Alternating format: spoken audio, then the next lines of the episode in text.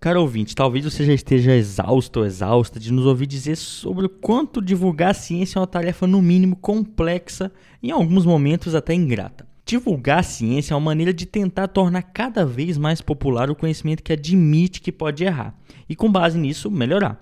A ciência é obrigada a mudar. Cientistas são obrigados a admitir que estão errados frente a conhecimentos que explicam melhor algum fenômeno. É claro, a ciência está repleta de falhas humanas e ainda hoje é usada para interesses bem obscuros.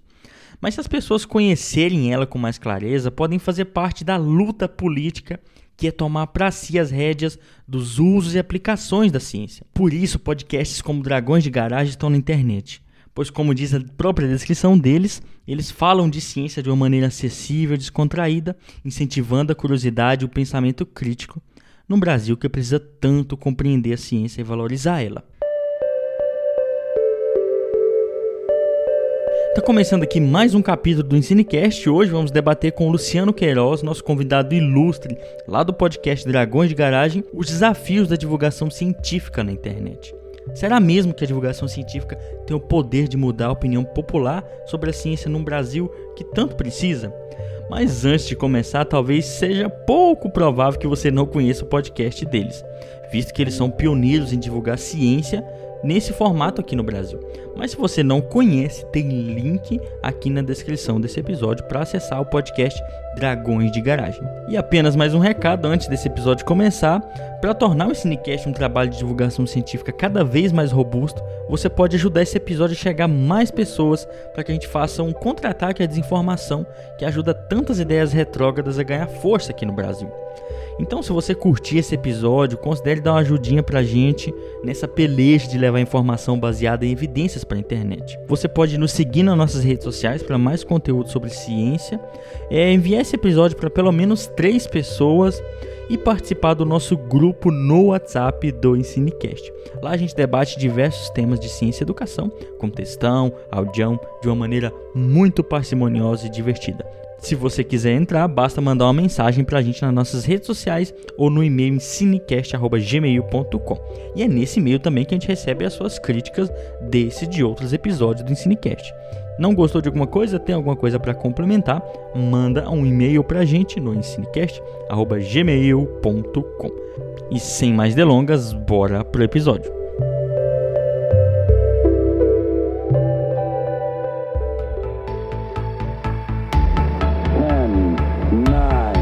Ignition sequence start.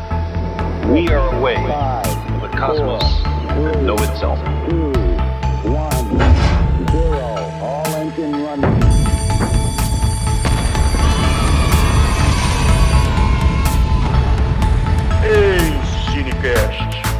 Ensino e ciências naturais.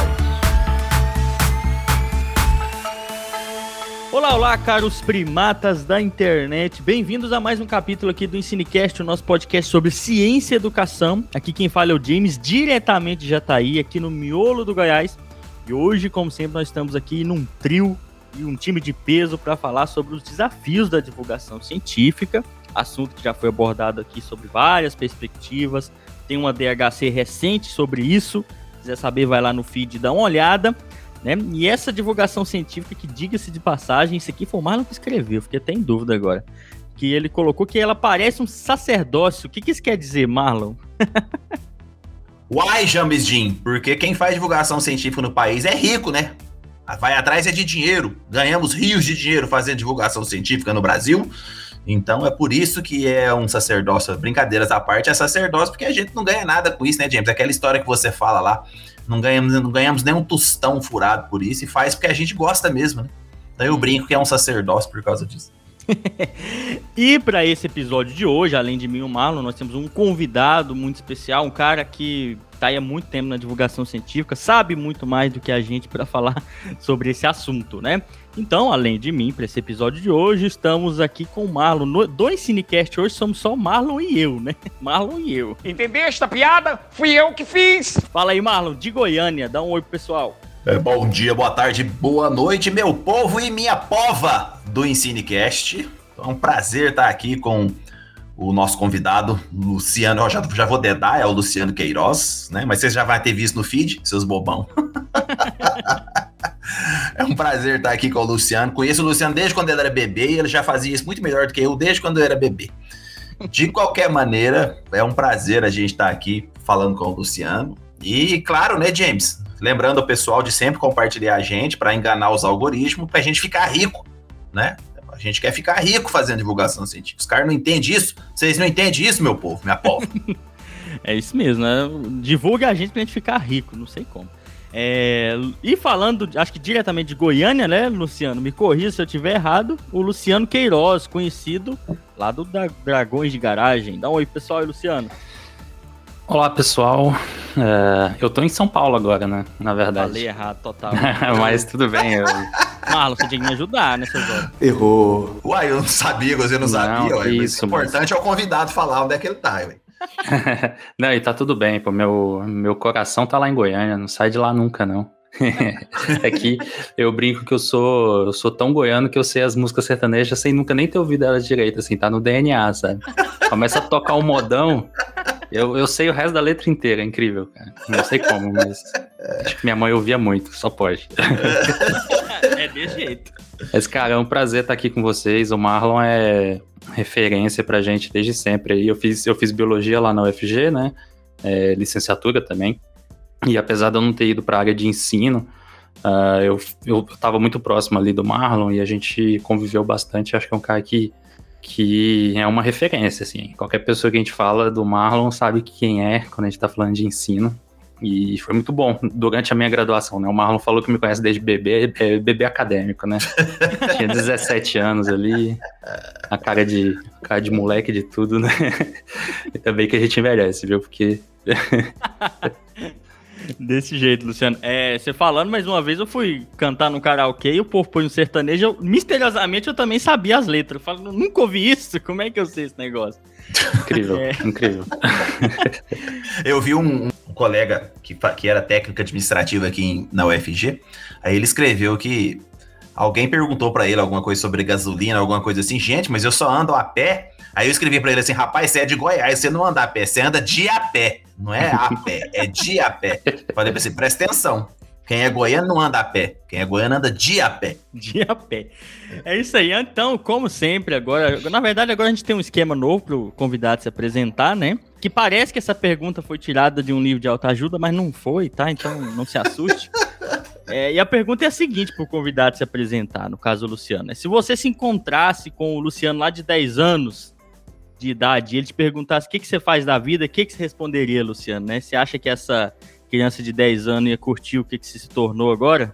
Cara, eu acho que ia, viu? Que, de certa forma, eu tô meio que seguindo um pouco do que eu queria, né? do que eu tinha pensado quando eu era moleque, que eu queria ser cientista e, e ser doutor, né? Então eu tô. é, acho que quando, quando talvez o episódio sair, ou quando a pessoa ouvir, eu já vou ter depositado a minha tese e vou estar só esperando a defesa. Então, de certa forma, acho que sim, acho que eu fiz muita coisa legal nesse caminho aí. Começando, por exemplo, pela divulgação científica é, no Dragões, que vai completar 10 anos ano que vem. E outras coisas todas que eu fiz, um monte de experiência que eu tive legal e acho que, que foi bacana, assim, um caminho, os caminhos que eu fui escolhendo, acho que o Luciano de 10 anos ia falar assim, tipo, não entendi nada do que você tá fazendo, cara, mas tá legal. não entendi nada porque eu tenho 10 anos, né, basicamente. e eu só queria ficar jogando videogame e, e brincando de bola na rua. Mas acho que acho que ele ia gostar, sim. Acho que ele ia, ele ia falar, tirando os cabelos brancos, você tá da hora. Perfeito, Luciano. É, então, você é formado em biologia e hoje você está terminando o doutorado em quê, para o pessoal saber? Eu fiz o, o, meu mestrado em microbiologia e o doutorado também em microbiologia. E eu estudo interação entre vírus e bactéria. Vírus, vírus que matam bactérias, né? Que são os bacteriófagos. Hum, Olha, E- rapaz, é. eu sou, você sabe que eu sou o cara que faz as perguntas idiota do Ensinecast, né, Luciano? É, é necessário as- ter, hein? É, tem que, ter, tem que ter um cara, né? Aí você fala assim: ah, põe, põe um Mário pra perguntar as perguntas idiota. Olha aí, é, é eu aprendendo de novo. Eu ia saber em algum momento da vida que tinha vírus que gosta de pegar bactéria. Misericórdia divina, olha só. Esse Ensinecast, eu só aprendo com esse Ensinecast o dia inteiro. Sim, Foi. sim. Eles são, e eles são maioria, na verdade, até se a gente for ver. Né? Porque bactéria é maioria, então faz sentido um, um parasita obrigatório de bactéria ser maioria também, né? E, e tem muita coisa legal de vírus. É, vírus que infectam bactérias, que eles, o que eles estão fazendo na natureza. A gente está começando a entender ainda mais hoje em dia, por causa de, de técnicas moleculares. E está bem interessante, assim. Então, eu, eu brinco, eu não falo que eu sou virologista, porque eu vim da ecologia e fui trabalhar com, com vírus e bactéria, né?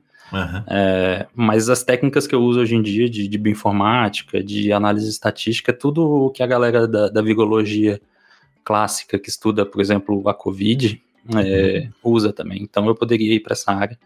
Mas eu gosto mesmo de saber o que, que os bichos estão fazendo lá. Não, tô brincando, mas, mas tem, tem várias aplicações, tem muita coisa bacana na área. Uhum. Não, o Luciano de 10 anos ia curtir mesmo. Porque o Marlon que tá aqui não é da área, Porra! entendeu? Já entendi, ué. Já curti? Mas agora pulando aqui pro, pro, pro assunto do episódio de hoje, né? A gente viu que nesses últimos, acho que cinco anos, né? E depois, agora com a pandemia, a gente teve uma explosão de canais de divulgação científica na internet. Nós aqui no Cinecast fazemos parte disso, né? Desse aumento meio que vertiginoso desses canais de divulgação científica. A gente está há pouco mais de dois anos e a gente ainda está pelejando para entender como é que funciona essa tal divulgação científica, né? Apanhando que nem uns condenados. Já o Dragões de Garagem tem muito mais tempo de estrada, né? E a gente queria saber de você, como é que foi começar um grupo de divulgação científica lá na década de 10? O que, que foi a motivação de vocês para começar esse canal numa época assim que parecia tudo normal, aspas? Era uma época tão boa, cara. eu só me preocupava em ir pra faculdade, estudar, fazer minhas coisinhas. né? A gente não tinha tanta preocupação, não. Conversando com os amigos, eu brinco que a pandemia na Dinamarca deve estar muito mais tranquilo, porque a única preocupação dos caras lá é a pandemia, né? É. A gente aqui tem que se preocupar se vai ter emprego, se É. vai ter dinheiro, se o presidente vai fazer alguma coisa, é, qual que é a besteira que ele vai falar no dia, então, é, nossa situação é difícil. Mas então, eu comecei a, a divulgação científica de uma forma ainda meio sem saber o que que é. Quando eu entrei na graduação, e a gente, e aí tinha um jornal da, da graduação lá do ICB da, da UFG, que se chamava Jornal Consciência. E aí eu entrei para esse jornal lá da galera da graduação e comecei a participar. Quando eu vi, eu estava fazendo todo o processo do jornal, diagramando e levando para gráfica. E, e aí foi muito da hora, assim, porque é até engraçado que hoje em dia eu pego uns textos que eu escrevi no jornal e falo, olha, tem as coisas que eu penso até hoje aqui, só que de uma forma muito mais imatura, né? Hoje em dia eu tenho todas essas questões muito mais estruturadas na minha cabeça e então acho que é bem o começo acho que foi ali pensar Uhum. pensar a divulgação. Aí é, durante a graduação toda eu, eu e um amigo, o Lucas, a gente que era meu veterano um ano, apesar dele ser da mesma idade que eu, a gente conversava muito e, e a gente gostava muito de, de conteúdos é, nerds na internet e tudo mais. Uhum. Então a gente fez um blog, começamos a escrever para um blog. é, e depois, nessa época, já acho que era 2009, 10, a gente começou a falar de fazer podcast, que a gente ouvia muito o Nerdcast, né? Acaba Uhum. que, que na época, quase toda a galera da, da, daquela época ali, 8, 9, ouvia Nerdcast, Uhum. que começou em 2006, se eu não me engano. E aí a gente a gente tava falando, ah, vamos fazer podcast, vamos fazer podcast, como é que faz? Aí eu fiquei pensando um bilhão de coisas, ah, botar duas placas de som no computador. Eu não tinha laptop, né? Então era, era uns desktop tosco, todo bagunçado e tal. E aí a gente e a gente ficava pensando como gravar presencial, né? Mas assim, era uma ideia e a gente nunca tinha executado para valer. E aí formei em 2011, 2012 eu mudei para São Paulo, e aí eu tava com bastante tempo né, quando eu não estava na, na USP, fazendo, começando o mestrado, eu estava em casa, e aí eu comecei a, a pegar para valer, assim, para entender como é que funcionava para gravar à distância, né. E aí as coisas foram desenrolando, assim, a gente fez o planejamento, é, vamos fazer assim, vamos gravar assim, tantas pessoas, ah, vamos chamar um outro amigo, vamos chamar outro. Aí a gente formou uma equipe e conseguimos estruturar uma forma de gravar na época pelo Skype, né, que acho que era uma das Uhum. poucos ferramentas de, de, vídeo, de videoconferência, né? Que a gente Uhum. gravava no Skype sem imagem, né? A gente gravava só com áudio. E hoje em dia as ferramentas estão muito melhores, né? A gente consegue gravar aqui olhando um pra cara do outro, né? Antes a gente só conseguia ouvir a voz. Se ligasse a câmera, travava a conexão, né? Então, assim, foi, foi, foi assim que a gente começou o Dragões e foi 2012. muito nessa vontade de querer fazer mais conteúdo de ciência na internet, que ainda era tudo muito incipiente, assim, tinham, tinham muitos blogs, ainda era um pouco a época do blog. Os canais no YouTube estavam começando, mas ainda não tinha quase nada de ciência, e podcast tinha só um podcast de ciência, que era o Fronteiras da Ciência, lá da URGS, né? Uhum. Os caras mandam muito bem lá até hoje, né? E aí a gente, ah, vamos fazer, vamos fazer. E aí saiu, a gente conversou, pensamos o nome, nossas, nossa, nossas fanboysices aí com Carl Sagan. As nossas nerdices. É. e aí foi, acabou que deu certo, assim. Começo tranqueira demais, mas foi. É só uma dúvida, então, pro pessoal que tá ouvindo, né? Por que dra- dragões de garagem? Talvez alguns nem conheçam a referência. É verdade. É. é, então, tem um capítulo no livro O Mundo Assombrado pelos Demônios, do Carl Sagan, que é o capítulo 10, que chama Um Dragão na Minha Garagem. E aí a gente ficou pensando como a gente não queria que- nada que tivesse cast. Então, não, não tô fazendo juízo de valor o nome do podcast. Zangou, zangou.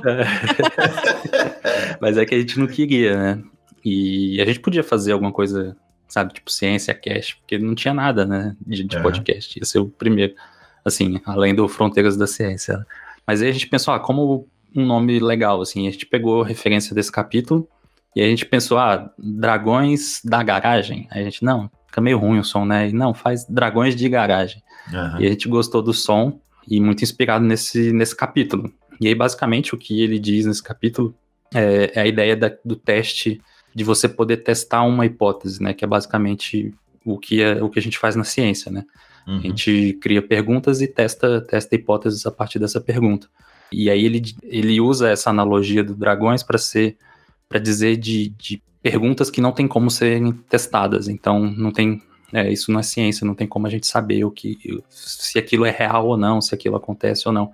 Aí ele fala do dragão como sendo aquela ideia de que, que, tipo vem um amigo seu e fala: "Ah, eu tenho um dragão na minha garagem, vem aqui ver". Aí quando você chega, você não vê nada, não tem, tipo, ah, tá vazia a garagem.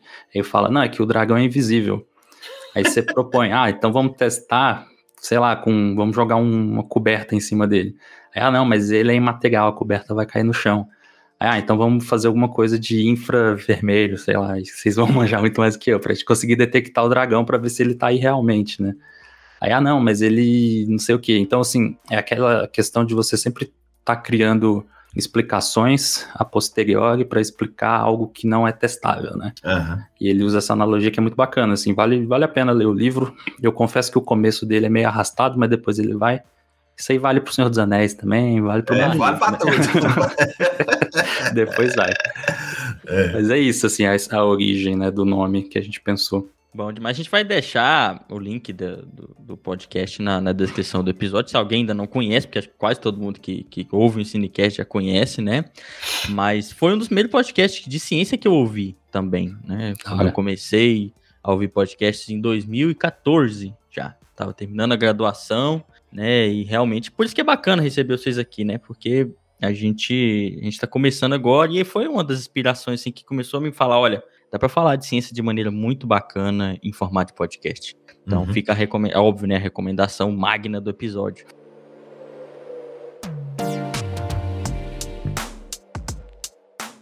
Aí eu queria saber, assim, porque eu já falei que a gente tá sofrendo muito com esse Cinecast, no bom sentido, para construir, assim, o aprendizado de divulgar a ciência, sabe? Essa construção, ela é, é cansativa, né?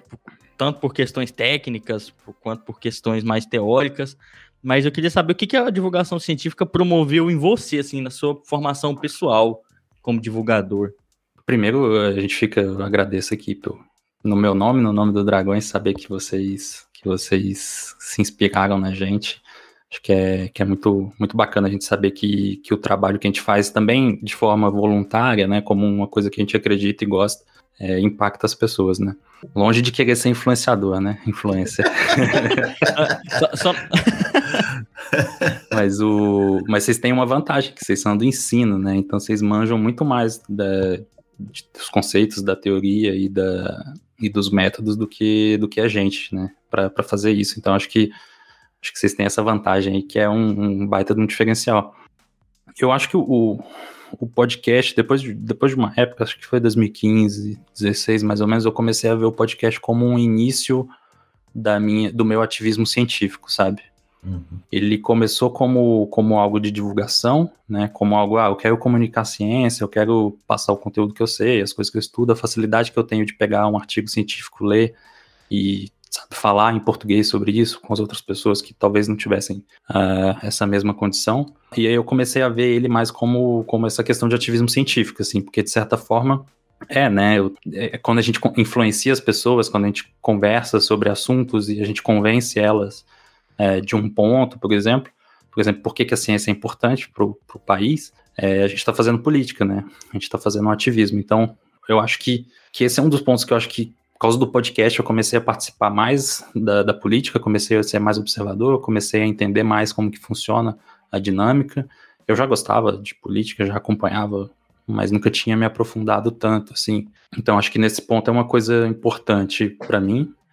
É, em alguns outros pontos, por exemplo, é, eu, eu brinco que, que hoje em dia, se eu tenho que conversar muito formal num ambiente acadêmico, é, às vezes eu não consigo, algumas coisas não, não saem assim, porque eu me acostumei tanto a, a falar de uma forma que qualquer pessoa entenda, que às vezes quando eu preciso falar de uma forma mais acadêmica, eu não dou conta, né?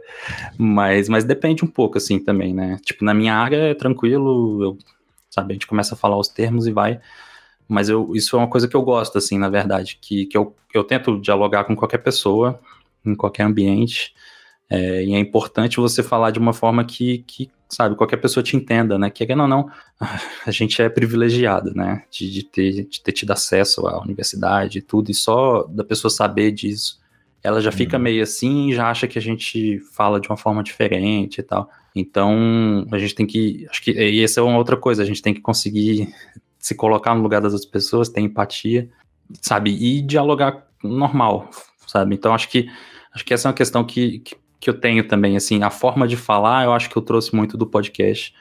Uhum. É, e acho que é uma coisa boa, assim, porque eu não quero ficar falando só para cientistas, né?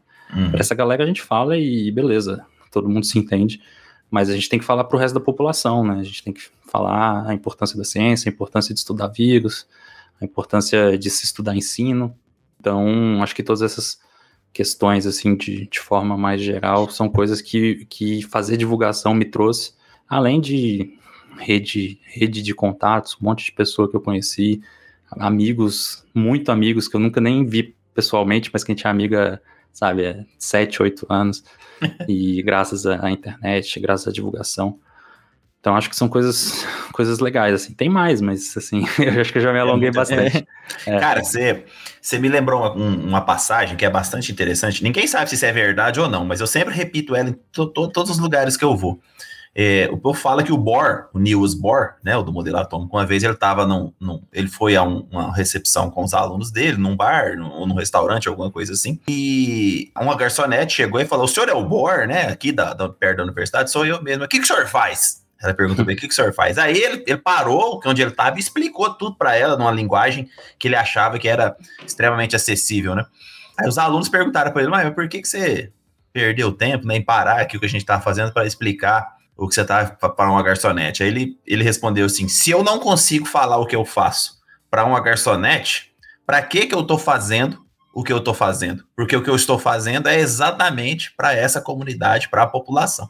Agora, ninguém sabe se isso é verdade, né? Eu já vi isso em livro de história da ciência, já vi isso em, em livro de história da química.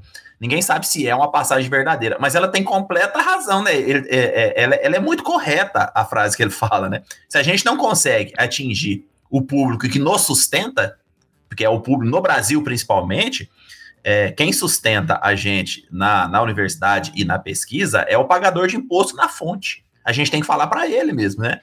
A gente tem que se dirigir, falar de ciência, é, é para esse pessoal mesmo. E você falou uma coisa bastante interessante, que é a mudança de fala, né? Uma coisa é você falar para os pares, outra coisa é você falar para a comunidade. E aí, um cuidado que a gente tem que ter, eu gostaria de ouvir você sobre isso, é quando é que a linguagem ela é realmente é adaptada para esse público ou quando é que ela é superficial? Você já observou esse cuidado? Porque às vezes a gente está tá falando, né, tá tentando adaptar a linguagem para falar para esse público, mas às vezes a gente acaba sendo muito superficial. Como é que você enxerga esse cuidado? Vocês têm esse cuidado? É uma dificuldade que eu tenho, Luciano. Eu vou falar para você, sincero, é uma dificuldade uhum. que eu tenho. De às vezes, né, ficar com medo de falar assim, vou falar sobre um conceito da química, mas eu vou ser superficial e aí eu não vou aprofundar, vai ser pior. Na verdade, eu não vou estar tá fazendo divulgação científica, né? Vou estar tá fazendo, vou estar tá falando sobre curiosidades científicas. Como é que você vê isso? Então, acho que depende um pouco, assim, porque às vezes é, nós cientistas temos um pouco num preciosismo, assim, né? De que o conceito tem que estar tá certinho e tal. Uhum. Só que algumas vezes a gente não precisa que a pessoa entenda o todo, né? A gente precisa que ela entenda uma parte. É, então, eu acho que, que essa questão, assim, a gente é, é, existe até uma regra dos blogs de ciência que você não pode colocar mais de três conceitos num texto. E faz um certo sentido, porque quando você coloca um conceito, você precisa explicar ele. Então você gasta espaço e gasta a energia da pessoa que está uhum. lendo, né, para ela entender e tal. E na nossa fala, acho uhum. que a gente uhum. tem que pensar um pouco assim: se a gente precisa explicar alguma coisa muito, muito complicada, não tem pro problema a gente usar de analogia, em vez de você usar um, um, uma palavra que resume aquele conceito, você explicar essa, essa mesma coisa, só que numa frase, sabe? Então, e usando palavras né, do cotidiano da pessoa e tal. Então, assim, tipo, a gente consegue explicar a saturação de, de um meio, né, um meio líquido, se ele está saturado ou insaturado, sem precisar usar saturação e insaturação, né? Uhum. Então, por exemplo, sei lá, a gente vai falar de a pessoa a pessoa está conversando, a gente vai falar sobre saturação, falar, ah, você tá fazendo café, e aí no Goiás o pessoal gosta bastante de um açúcar no café, né? e aí, e aí você bota açúcar na água, né? Quando você tá fervendo a água. E aí você percebe que, né, o, por causa da temperatura, a, o, açúcar tá dissolvendo na água, né? Talvez se ele tivesse em temperatura ambiente, ele não dissolvesse tanto, ainda ficassem alguns é, algum, alguns cristais de açúcar ali, né? Então, a gente consegue, a gente pode usar a analogia do fazer o café, que é uma coisa do dia a dia, do cotidiano da pessoa, para explicar a saturação. Então, quando você ferve a água, coloca o açúcar e o açúcar dissolve, é porque você está elevando ali o ponto o ponto de, de saturação, né? Então, uhum. aí vocês me corrigem aí que isso aqui eu lembro do ensino médio.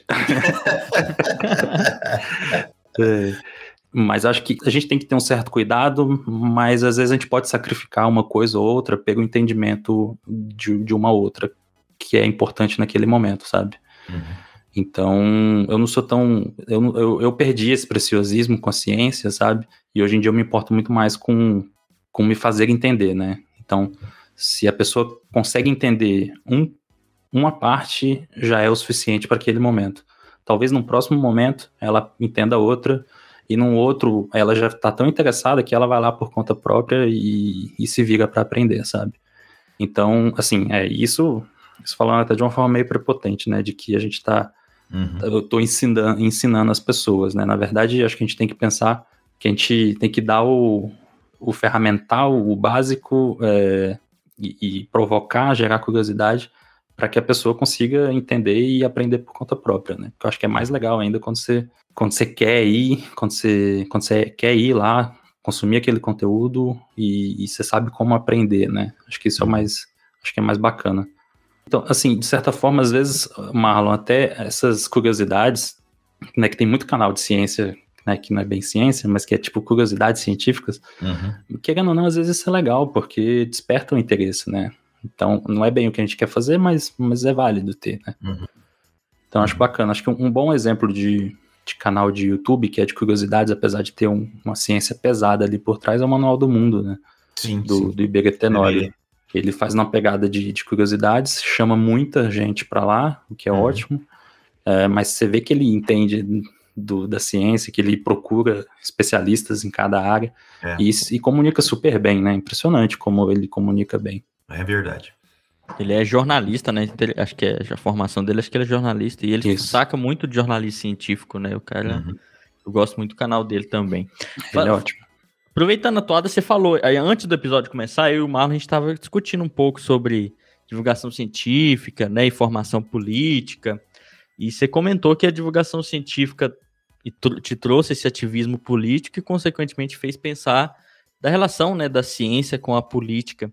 Você acha que, que essa oportunidade ela falta um pouco na graduação, talvez ainda mais no bacharel? O que, que você acha, se diz essa oportunidade de a gente ver que pode fazer outras coisas, que não é, só... e, a oportunidade de uma formação política, né, de entender a ciência também nesse, nesse âmbito. Eu acho que isso falta em todos os níveis acadêmicos, até no doutorado a galera ainda não entendeu que, Uhum. que a gente está formando um cientista não é para ele ser um técnico, não é para ele ir lá e, e saber apertar parafuso, é para ele pensar, é para ele pensar o futuro do país, né? Uhum. E ele tem a especialidade dele, que vai ser útil, igual eu. Eu entendo de, de vírus de bactéria. É útil, mas eu tenho que saber pensar o resto do, do país, sabe? E, como a política influencia e tudo mais. É, acho que é um pouco saudosista, né? Sinto falta ali dos, dos grandes pensadores, naturalistas, cientistas que, né, que pensavam de tudo, né? Uhum. Sei lá, o Linus Pauling aí, que apesar de no final ele ter ficado meio surtado lá com a vitamina C, né? Ele, ele ganhou o Nobel da Paz também, né? Uhum. É, então é um cara que, que, que tava discutindo outras coisas também, né? Ele se posicionava, né? Você pode, você pode até criticá-lo na questão do final da vida do com a vitamina C, Sim. mas não deixou de ser um posicionamento que gerou discussão, né? Olha só que Sim. interessante. É, eu acho que o outro exemplo é o Carl Sagan também, né? Que, Sim, sim. que ele foi para ele era astrônomo, foi para divulgação pesado, virou um ícone e ainda assim tava lá falando de, né, fazendo militância, ativismo de mudanças climáticas, né? Sim. sim. Ele tá falando isso há 35 anos atrás, e aí é, essa semana teve que sair o relatório do PCC fala, confirmando, ó, galera, a gente tá realmente ferrando com tudo, né? Ai, ai. Incrível, incrível. Mas, hoje, tem o, hoje tem o Neil deGrasse Tyson também, né? Que, que também se posiciona bastante. Eu gosto das posições dele. sim, o Neil deGrasse é ótimo também. Ele tem- é, teve algumas polêmicas aí, que internet hoje em dia, né? É. É, se, se eu falar alguma coisa aqui, me cancelar amanhã, então... é, tem essa questão. que É. tá bem- é, Mas o, o importante, eu entendo o seguinte, que o, eu acho que você foi muito correto nesse ponto. Formar um doutor no Brasil hoje é formar um doutor que se posicione. Bicho, eu não importo muito se o cara se posicione à esquerda ou à direita, mas é interessante ele se posicionar para gerar o debate. O problema é que nós estamos formando doutores em vários, em vários lugares no, no- na- nas pós-graduações brasileiras. O cara não se posiciona em bosta nenhuma. Nós não pode falar bosta no podcast, James. Depois você edita. Pode, ué, mentira. pode. Palavrão não. É, ué. Mentira, mentira. Ninguém Quem nunca me edita é o editou. Fernando. O Fernando que vai É. ouvir isso. Ele é Toda vez eu falo palavrão, eles não editam aqui. Eu fico com essa fama de, de, de falar palavrão no O podcast. Fernando é o sistema de censura. Mas É, ele não censura. mas ele Tem não censura censura. aqui, não. Ele não, censura, ele não censura ninguém, não. A gente pode falar palavrão. Então, é, o cara não se posiciona. Às vezes eu falo assim para os meus futuros doutorandos, né? A gente faz reuniões e eu falo, gente, o- não tô formando doutor à toa aqui, não, né? Pô, foi investido uma grande, uma grande quantidade de dinheiro em você exatamente para você se posicionar. Eu quero que assim que você se tornar doutor, você se posicione em vários aspectos da sua vida, sociais, econômicos e políticos científicos, né? O cara tem que se posicionar. É para gerar, né? é para gerar uma discussão. Ah, mas ah, eu, vou- e se eu eu me posicionar e, e as pessoas não concordarem comigo? Ótimo, gerou debate, né, amigo? É, mas é, esse é, é- essa é a ideia da política, né? A, É, gente, a gente debater e chegar em consensos, né? A Sim. gente, é que a gente está no, no país agora, né? E isso é uma dinâmica um pouco mais global também, né? Essa, essa, esse dicotomismo, né? Que ou Uhum. você é um lado ou você é o outro, É, ah, e que hoje em dia não pode mais ter consenso, você tem que concordar em tudo, né? É, então, tipo, ah, eu concordo em tudo que essa pessoa aqui fala, mas, sabe, mas a sociedade não é assim, a sociedade é feita de pessoas diferentes, né? E, e se a gente pegar no nosso micro-universo lá, acadêmico, tem gente de tudo quanto é jeito também. E a gente tem que dialogar né, dentro ali da, da, da academia e, e chegar em consenso, porque a gente Sim. quer, por exemplo, a gente quer construir um programa de pós melhor que tem em educação do Brasil. E, ah, mas eu não vou conversar com aquele cara lá porque ele votou no Alckmin. sabe? Né? é, não dá. não pode. Então, assim, é, o, o cientista ele tem que ter, ele tem que ter uma visão mais global de tudo, sabe? Ele tem que ter uma visão mais ampla e a gente tem o ferramental de ir atrás do conhecimento, aprender e ter um senso crítico, né? Formar, é, formar a nossa opinião baseado no senso crítico e então eu acho que, que falta muito isso. Tem muita gente na pós-graduação e às vezes docentes que, que não entende nem como que a nossa política funciona, né? É. entende, às vezes não entende nem como é que, sabe, estruturação de partido, que, que, como é que a eleição funciona. É. Agora voltar com as coligações, vamos ver se vai passar no Senado. Não sabe como é que a coligação funciona. O, aí- o quanto é prejudicial para o país? é, então, acho que tem umas coisas básicas que a gente tem que saber como, É. como cidadão, né? Sim. E o cientista, acho que é a gente tem um diferencial de saber, de conseguir aprender as coisas, é, sabe, e ter esse senso crítico de, de ler e fazer um julgamento uh, de uma forma mais neutra e aí você escolhe como se posicionar, forma sua opinião em relação a um determinado assunto, né? Uhum. Então, assim, eu entendo muito pouco de economia, mas eu leio é, e eu tenho as minhas opiniões. Podem não ser as, as, opiniões mais embasadas do mundo sobre economia, porque eu não sou economista, mas eu tenho a minha opinião. Eu acho que todo mundo tem que ter opinião, né? A gente só tem que entender que pessoas vão ter opiniões divergentes e que essas opiniões a gente tem que respeitar. Uhum. Sabe? Beleza, eu discordo da sua opinião e tal, mas foi legal, valeu pelo papo aí. Acho que eu aprendi um pouco, você aprendeu um pouco e é isso aí. É. Muitas vezes, né, o pessoal vê o, o cientista como é, até dentro da academia, né? A gente fala assim, não, o cara é pós-doutor e ele saca. E às vezes a gente acaba implicitando. Hoje, hoje acho que é para muitos já é desconstruído, mas para mim também é uma desconstrução. Perceber que por mais que o cara seja, ou sei lá, o cara é bolsista do CNPq, o cara tá lá no, no topo da pesquisa da área dele, mas às vezes o cara não tem nem noção, uma noção mínima de história ou de política para entender inserção histórica, cultural, até cultural e política da área de pesquisa dele. E às vezes a gente fica surpreso, né? Fala, nossa, o cara é o bambambam bam, bam da área e ele tá, parece que boiando quanto à política, por exemplo. Uhum. É. Se embasar. Não, e aí, e, só- ou, pode falar, Luciano. Não, eu- é porque eu, eu acabei falando de exemplos muito é, um pouco abstratos e talvez um pouco distantes, né? Mas vamos pegar algo bem próximo nosso, que é bolsa, que é financiamento, né? Porque a gente fala de política, a gente tá e quando a gente pensa coisas que impactam diretamente a gente, né? Se a gente for parar Uhum. para pensar, a gente não consegue se organizar, os cientistas, os acadêmicos, a gente não consegue ter uma organização mínima para ter uma força política a ponto de, de barrar as coisas, a ponto de do do nosso ministério ser relevante, que não tem relevância nenhuma hoje em dia. Nosso ministro, sabe, ele é tão poste quanto o Procurador-Geral da República. Suco de chuchu. E... Espero que não mandem me prender aqui também, mas. É... A Bin tá ouvindo a gente, tá de boa. Ah, com certeza. É, a gente tem uma teoria que a, Bi- que a BIM ouve nós aqui. Teoria, É. teoria não, já, já acho que é fato. Mas assim, a gente, sabe, a gente não consegue ter essa força política, né? Enquanto, tudo bem, tem vários outros segmentos do, é, do Brasil que tem, que tem poder econômico, tem poder político muito maior. Mas a gente é uma massa considerável de, de pessoas, se a gente conseguisse realmente se organizar e ter um consenso, é, a gente conseguia fazer frente a algumas coisas que, que acontecem, né?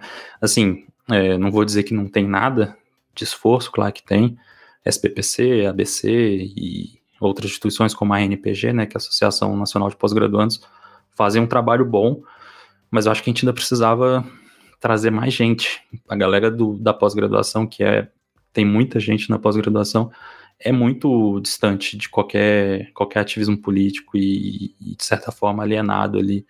E, mas também tem, tem, tem muitas variáveis, né? Acaba que o, o meio acadêmico e da pós-graduação força o aluno também a não se envolver com nada disso, e se você se envolve é visto com, com maus olhos. Né? Eu, eu falo isso por mim, eu faço divulgação desde 2012 e eu cansei de ouvir dizer que eu estava fazendo era besteira e que eu estava perdendo meu tempo, né? Que eu devia estar escrevendo artigo. E, e aí todas as minhas paranoias, que eu acho que ninguém gosta de mim lá no, no instituto. Esse trem não, pontua no Lattes, abandona. É, na verdade, eu, eu tenho a teoria de que, que docentes, aí vai pro Marlon aí, acho que o Marlon é exceção, mas docentes em forma, de forma em geral não gostam muito de alunos que questionam e, e propõem coisas diferentes, não. Eu acho que eles gostam mais do- dos alunos que estão ali seguindo a cartilhazinha direitinho, sabe? Ah, isso é muito comum nas exatas mesmo. Muito comum É. nas exatas.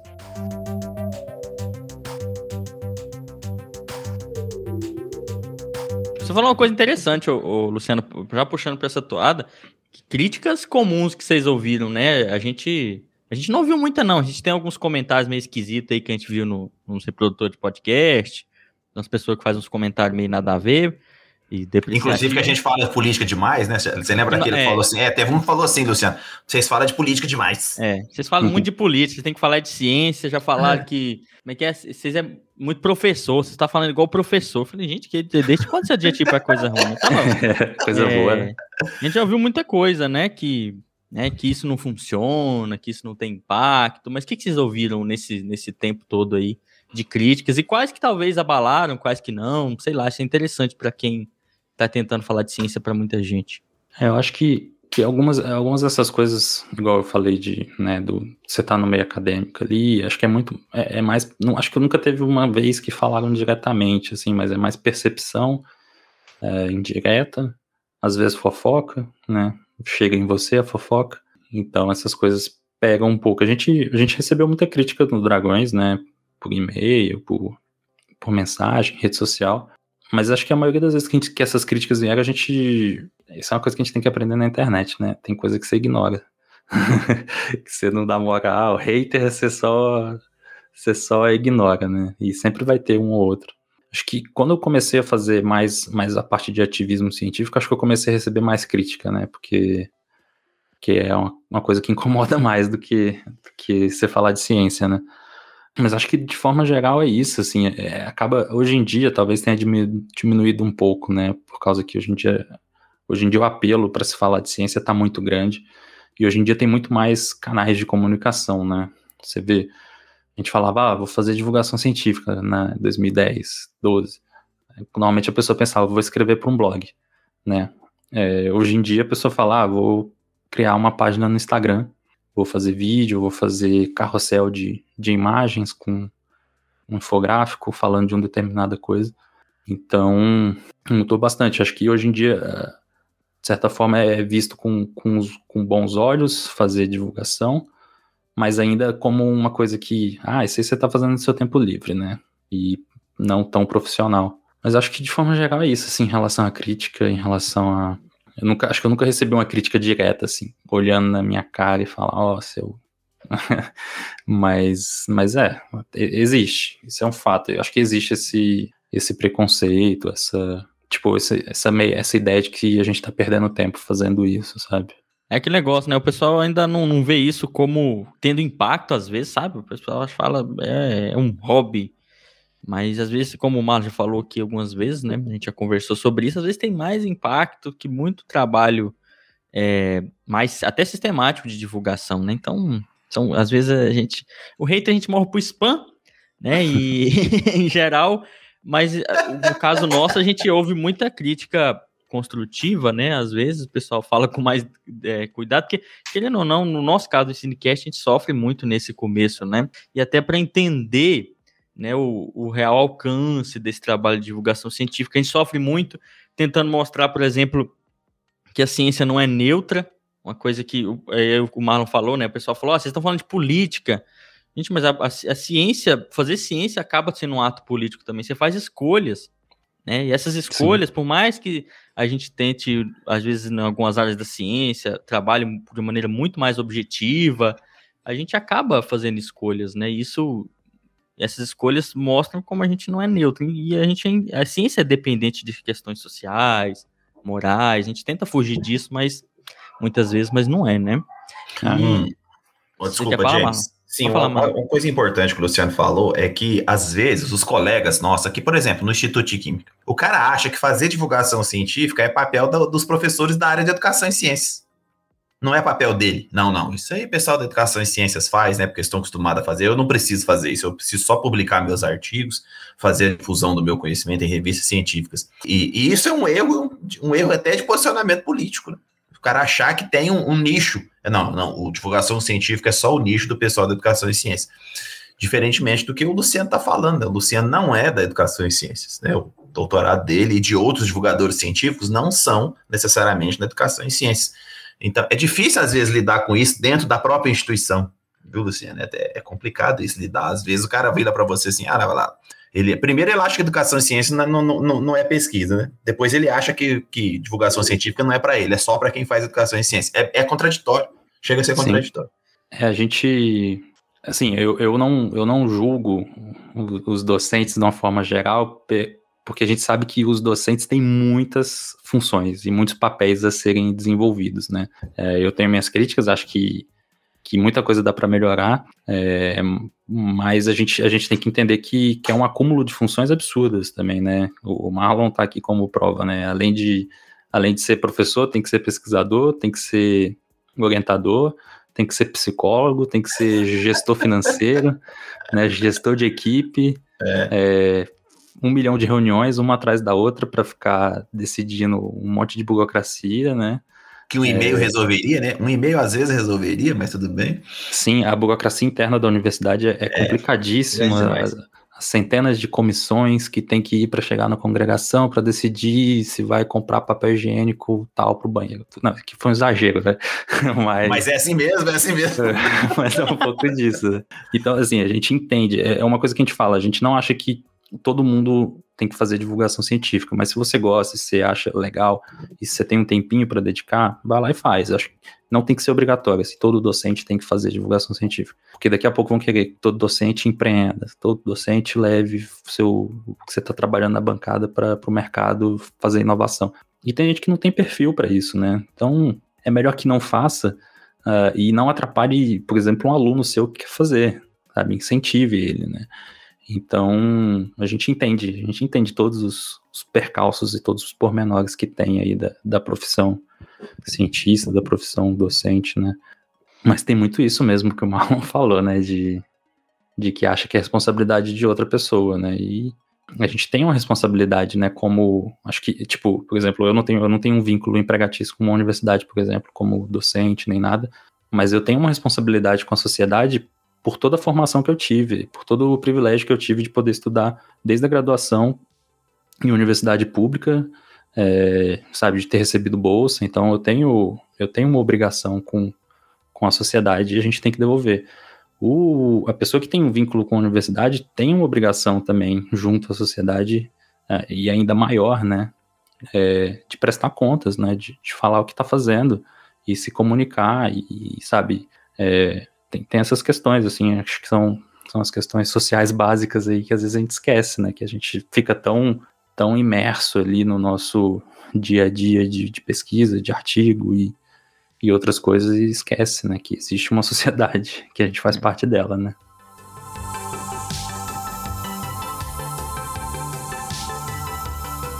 Aproveitando então falando dessa, dessa sociedade, né, a gente fala para a sociedade por vários objetivos que a gente tem como né, divulgadores científicos no nosso trabalho de divulgação científica, que é né, tentar desmistificar muita coisa da ciência, né, falar numa linguagem mais acessível, ajudar a construir conhecimento, informar. Então tem vários objetivos para divulgar ciência, que é e mas uma coisa que tem em comum em todo trabalho de divulgação científica é a gente tem em geral um, um público heterogêneo, então a gente quer atingir um público mais amplo do que meramente o público da academia. E eu queria saber, com o trabalho de vocês, vocês conseguiram ter uma ideia do real alcance do, da divulgação científica, né? Você acha que de fato vocês atingem quem vocês pensavam em atingir? Ou a gente continua patinando e falando para convertido, né? E para finalizar essa pergunta com a cereja do bolo, como é que a gente pode medir o impacto do nosso trabalho de divulgação científica? Eu gosto bastante de contar a história, né? Então, eu acho que é uma das melhores formas de a gente transmitir informação é contar a história, né? No, no Dragões, a gente. Eu, eu brinco que o, o, Dragões a gente tem. A gente teve um, um, impacto considerável ali no começo, porque não tinha muita coisa. Mas aí a gente começou a perceber o público que era de ouvintes do Dragões, né? É, e basicamente, sim, pelo menos das últimas pesquisas que a gente tinha, 70% da, da galera era ou graduação ou pós-graduação. Então, se a gente falando de podcast, falando do Dragões de Garagem, é, é um público que a gente já convive. É pregar para convertido, né? É, de certa forma. E aí é curioso, porque teve uma época no Dragões que a gente queria tornar ele semanal. E a gente fez um planejamento. Ah, então a gente tem que melhorar assim, tem que fazer isso. E uma das coisas que a gente definiu é que a gente tinha que gravar episódios menores. Não gravar duas horas de áudio. Porque isso dava um puta de um trabalho pro, pro editor depois reduzir tudo e acabava que reduzia em uma hora e meia, e hoje em dia a gente sabe que podcast de uma hora e meia é um tanto quanto grande para as pessoas ouvirem, é, né, e só realmente ouve quem realmente tem muito interesse, e aí a gente também, outra coisa foi que a gente precisava não aprofundar tanto nos assuntos, a gente tinha que passar nos assuntos um pouco mais, de forma mais geral, às vezes um pouco superficial, e, e aprofundar em mais episódios, em vez de a gente fazer um episódio gigante, vamos fazer um aqui mais um pouquinho geral e depois a gente é, aprofunda um pouquinho, mais episódios de uma hora. Essa era a ideia. E aconteceu que a gente não conseguiu internamente entrar no ritmo é, para ser semanal. A galera desanimou e tal, decidimos ficar quinzenal, mas a gente tinha gravado alguns, alguns episódios nesse formato mais um pouco né, menos aprofundado. E aí teve um episódio que saiu nesse formato que ficou com uma hora certinha, bonitão, assim, que foi o episódio que a gente mais recebeu crítica da galera ouvinte nossa, falando, ah, esse episódio ficou superficial, ficou ruim, vocês tinham que ter aprofundado mais, isso aqui não é assim, aí a gente recebe, né, textão, assim, porque o cara entende do assunto, né, o cara é doutorando, não sei o que lá, e escreveu um monte, né, mas as pessoas não entenderam a proposta, né, a proposta do, do podcast. Então, assim, a gente tem muito essa. A gente ficou meio assim por causa desse, desse episódio, especificamente. Mas o, um outro exemplo de, de, do impacto da, da divulgação foi quando a gente foi começar a tirinhas, que inclusive ah, eu espero que a galera que nos escute conheça as tirinhas, mas se não conhecer. É, Espetacular. Acessa... Sim, é muito bom. As tirinhas são tirinhas científicas. Uh, então tem uma piada, o último quadrinho é sempre uma piada, uh, mas com uma temática científica, né? Feita pelo quadrinista, o Marco Merlin, que é um, um mineiro gente boa demais da conta. E aí ele chegou pra gente, ele mandou um e-mail no finalzinho de 2015, é, propondo, ah, vamos, eu, faço quadrinho e tal, é, mas eu não tô conseguindo produzir num ritmo muito grande e tal, então eu queria, eu gosto de ciência, e aí eu queria produzir coisas na temática científica, vocês me ajudando com, com a consultoria científica, né, e também como uma forma de eu produzir mais, porque eu vou ter um compromisso com vocês, né, de entregar. E aí a gente definiu, foi, foi muito legal todo o processo. A gente conseguiu, entre o e-mail e sair a primeira tirinha, foram 28 dias. Foi incrível, assim, foi muito rápido. A gente empolgou e foi um debate muito legal, tanto com ele quanto dentro da nossa equipe, né? E aí uma, uma coisa que eu, que eu sempre falo, assim, é que ele mandou uma pro, propostas de nome, né? E ele mandou vários nomes que tinham relação com dragões de garagem, né? Tipo, sei lá, quadrinhos de garagem, é, dragões de quadrinhos, algumas coisas assim. Aí eu falei assim, cara, eu acho que a tirinha tem muito mais potencial de alcance do que o podcast. É, não vamos limitar ele ao dragões, sabe? Vamos escolher um outro nome, sabe? Tanto faz, é, porque não precisa estar vinculado ao dragões. Ele faz parte aqui do, da plataforma e tal, do nosso portal, mas é um produto separado e então vamos escolher outro nome. Aí a gente se inspirou no Mentirinhas, né? Que eram as tirinhas. Agora acho que é do. Não é do Will Tirando, é de algum outro cara que chama Mentirinhas, é bem da hora também. E aí ele colocou Cientirinhas, né? Aí eu falei, porra, genial, vamos assim. E pegou muito, assim. E em junho agora a gente lançou o livro dele, com as melhores, depois de mais de 250 tirinhas. Ele, a gente conseguiu, junto de uma editora, lançar o livro e tá bonitão. É muito bacana. Ele fez todo um conteúdo, assim, a mais, né? para ser usado por professores, para tipo sugestões de como usar as tirinhas por professores em sala de aula. E várias já saíram em provas, assim, vestibular e tal, tá lá a tirinha. Teve outras que, que foram usadas, que foram licenciadas, na verdade. Algumas outras tirinhas que foram licenciadas para material, para material didático e tal. Então é, sabe, é uma a gente pensou, vamos fazer divulgação na internet usando comunicação visual, usando humor é, e aí funcionou bem demais, porque tiveram tirinhas que bombaram, absurdo, assim, sabe? Dois, dois mil compartilhamentos na, no Facebook. E tem, tirinha, tem uma tirinha que é demais, que ela deu a volta no mundo e voltou para o Brasil em português, traduzida de forma tosca, né? A pessoa recorta o balãozinho, escreve com uma fonte que não tem nada a ver. É, ela deu a volta, assim, então ela saiu do Brasil, foi espanhol, ficou rodando a América Latina, aí foi para os Estados Unidos, foi parar no Nine Gag. Aí ela voltou pro Brasil em português, compartilhado por um grande youtuber de ciência do Brasil. Aí eu cheguei para ele e falei assim: Porra, bicho, você tem a obrigação de saber que a Cientiguinhas é do Dragões, caramba. foi gringo que fez. É. Aí eu falei: Tá aqui original e tal. Ele, pô, foi mal, não sei o quê, mas assim, o, apesar dela ter sido, né, quibada e memetizada e rodar o mundo, é, mostra que é muito bacana ela ter, ela ter tido esse impacto, né? Quer dizer que ela que a piada foi boa, a história foi bacana e funcionou, né? O objetivo é funcionar, é comunicar ciência.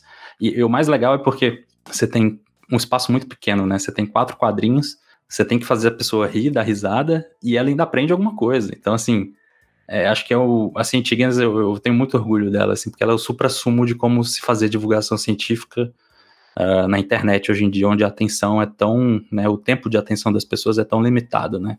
Onde é 15 hum. segundos, se não pegou, tchau, vai para outro. Tchau.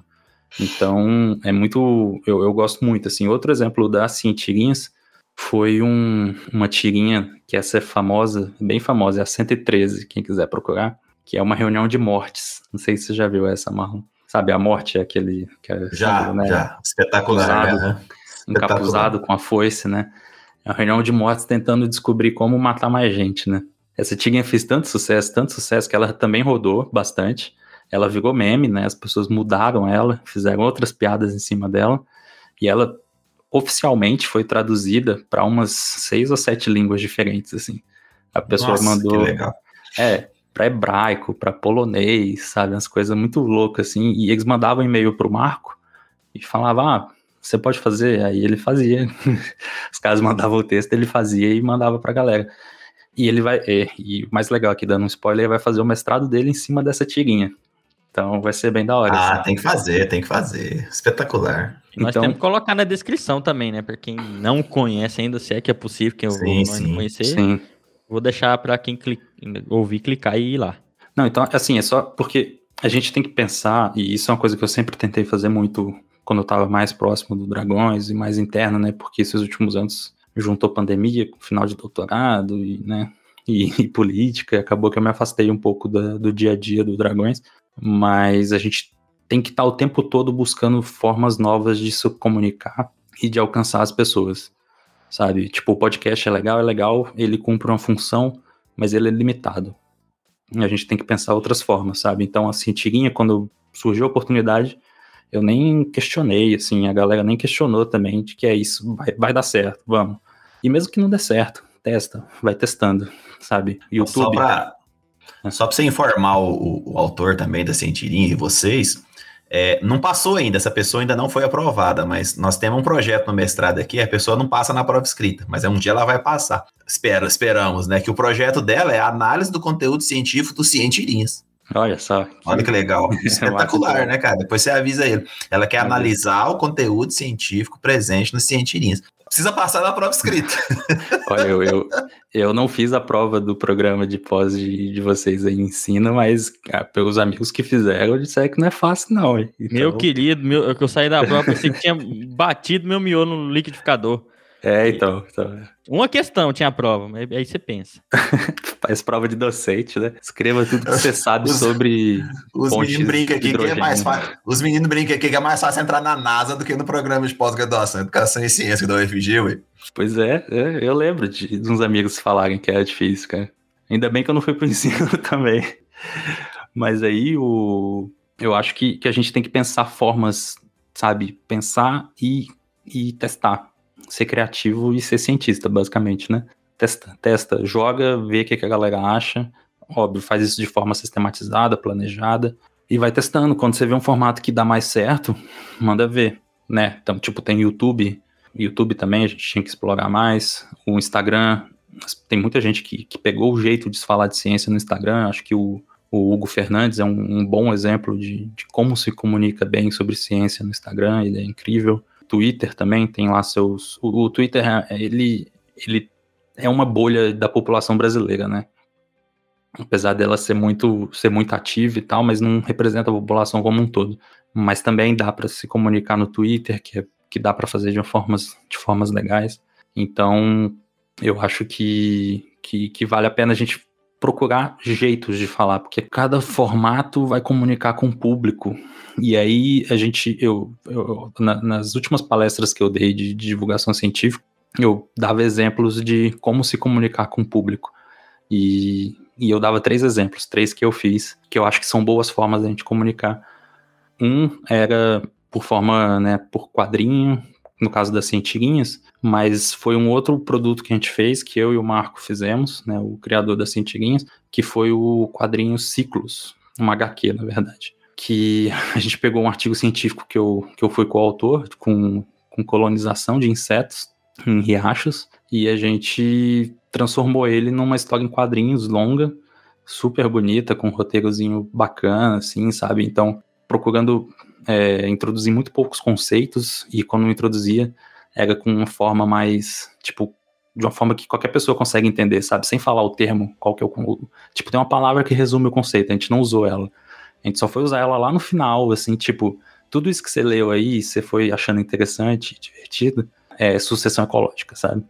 o termo. Então, foi muito bacana esse projeto, deu muito certo e, e a gente licenciou para livro didático, saiu no G1, saiu no Jornal da USP, saiu no, é, na Super Interessante, saiu um monte de, de, lugar, assim, foi um negócio que, que teve um impacto legal. Então, pensar como, como comunicar, por exemplo, usando a, a linguagem visual, né? Acho que é muito, muito bacana. E procurando é, o entretenimento, sabe? Porque a gente queria fazer o quadrinho pensando, isso aqui é para entreter a pessoa, é para ela se divertir enquanto lê. É, e ela vai aprender, né? É, o mesmo, é um pouco a mesma pegada do, das cientiguinhas. E aí um outro exemplo, que é esse o Marlon, eu tive, eu tive o prazer do Marlon estar junto da gente, que foi um evento presencial, com público.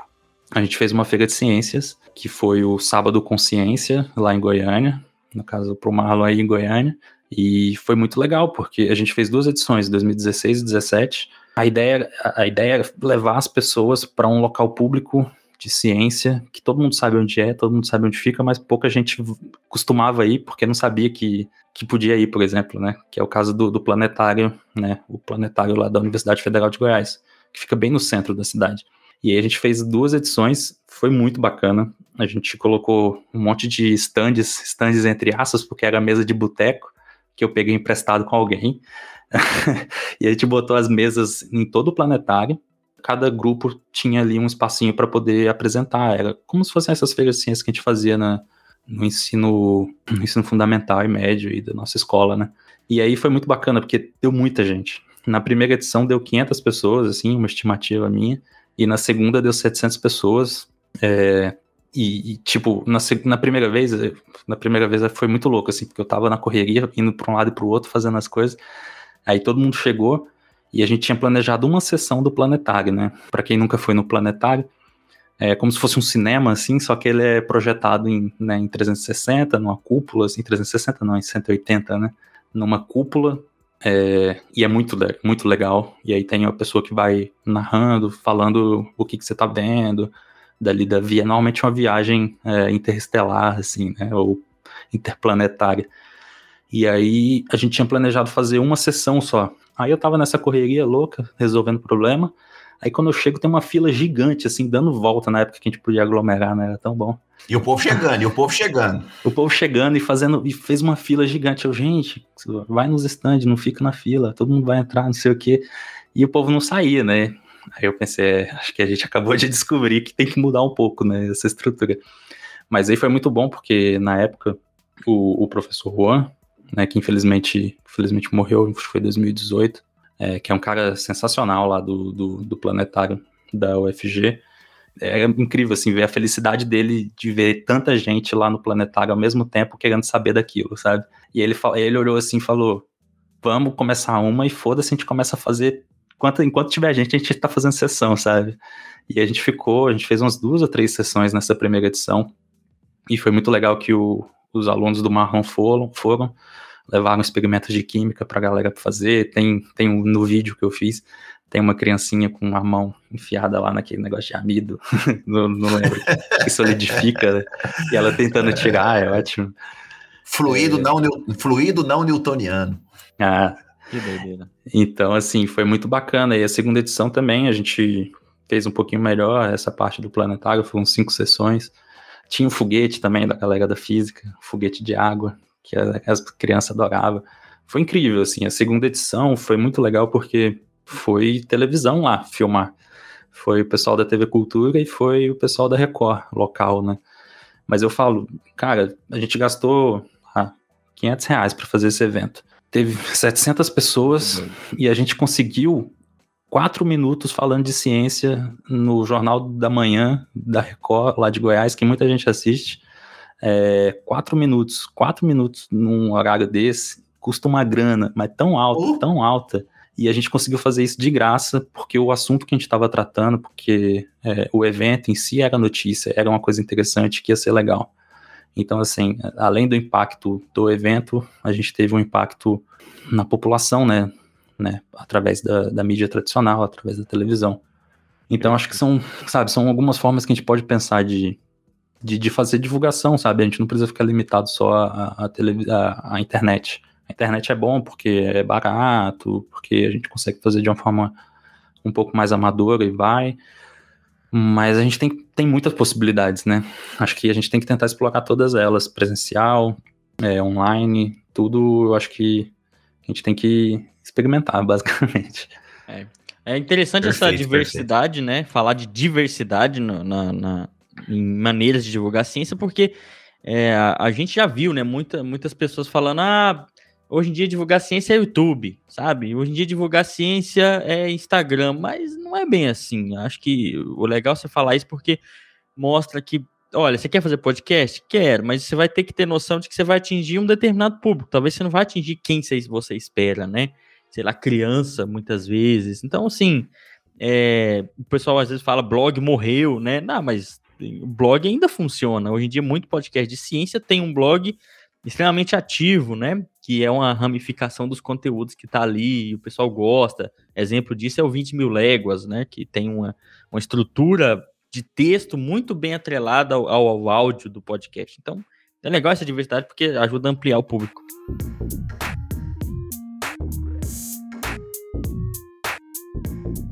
Agora nós estamos chegando no teto de- no- do, do episódio, né? E acho que a gente pode ir pro bom demais da conta. Se vocês têm alguma pergunta, alguma coisa a mais, gente?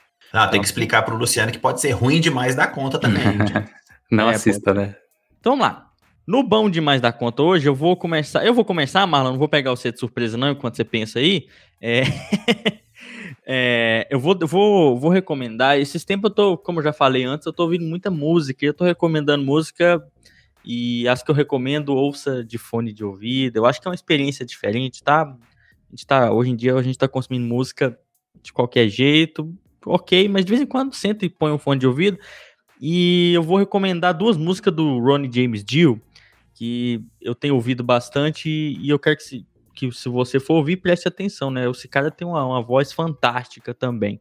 Eu vou a The Last in Line, que é muito boa, e a, o cover dele da Dream On, do Aerosmith. Se você talvez, eu prefira do, a com o Ronnie James Dio, a voz dele é fantástica, para mim, do mundo do heavy metal, aí ele tem para mim a melhor voz, tá? Então ouça dessas duas músicas, recomendação muito bacana.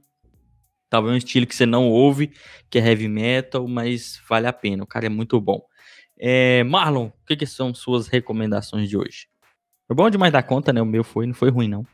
É, o seu foi bom. Uai, eu, eu tenho, tem uma música que eu gosto, me chama Dream On, mas é do Nazaré. Eu nem sabia que o Aerosmith tinha uma música que chamava Dream On também. Eu mas não gosto. sabia? Os fãs Não, não. O Aerosmith, Aerosmith não é uma coisa que eu, que eu, que eu ouço muito, não. Aí você eu falou Dream. não.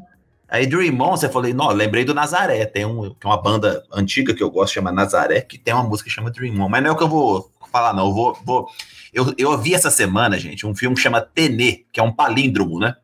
Não sei se vocês já viram. T-E-N-E-T, Tenê. Que é do, do, do, do cara, do diretor que, que me fugiu o nome agora, mas O vou Nolan, lembrar. né? Nolan, o Nolan, que escreveu também o. Nossa, senhora, o Covid me tirou toda a memória de coisas inúteis, como essa, por exemplo. Os É. filmes bons do Batman, né? É, os filmes bons do Batman, é do, é do Nolan.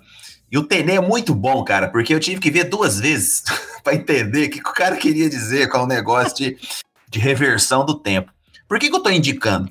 Porque você tem muitos filmes que levam você a refletir coisas extremamente importantes, principalmente em relação a, a questões científicas modernas, como é o caso da, da física presente no filme do Tenê. Né? Do- do- do- então eu recomendo para todos os, os ouvintes do Cinecast, que tem, eu, eu vi na HBO, né? Então chama Tenê, que depois, du- durante o filme você vai entender porque que é um palíndromo, palíndromo né?